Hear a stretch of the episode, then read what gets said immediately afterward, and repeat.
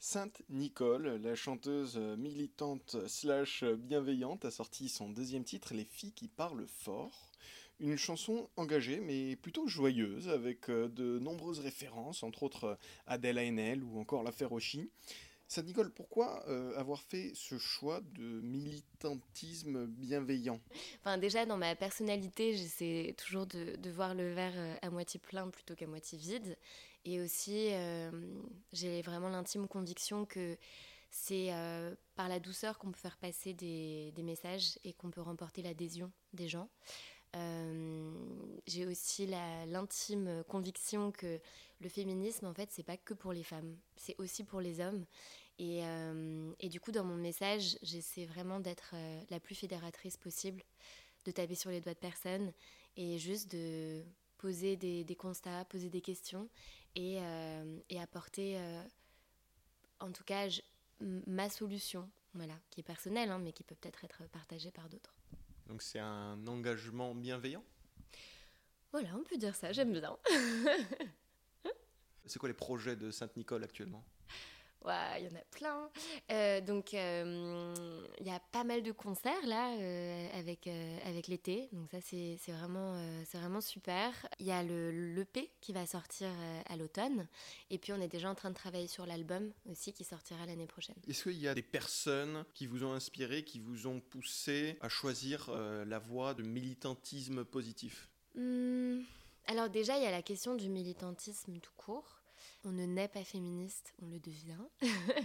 et pour le coup, euh, moi, ça m'a pris pas mal de temps, en fait, avant de me rendre compte que euh, bah, qu'il y avait encore du taf.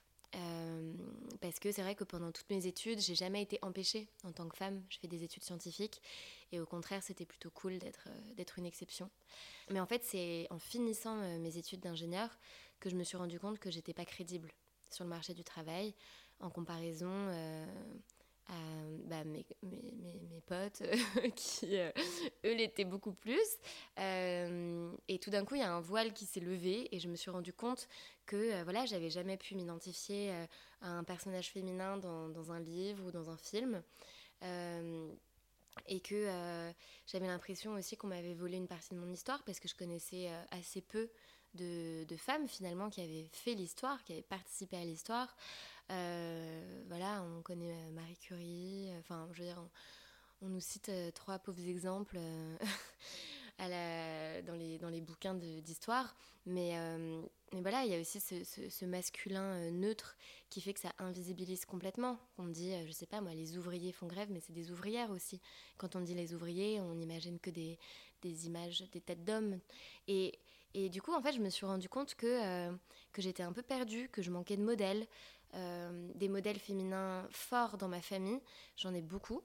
Euh, mes grands-mères, ma mère, ma sœur, enfin, j'ai que des femmes incroyables autour de moi. Mais je me disais, c'est marrant parce que dans la société, dans l'histoire, dans les livres, dans la littérature, dans l'art, j'en vois pas beaucoup. Je vois beaucoup des muses, je vois beaucoup des personnes fantasmées, mais des personnes qui agissent, euh, bah, assez peu.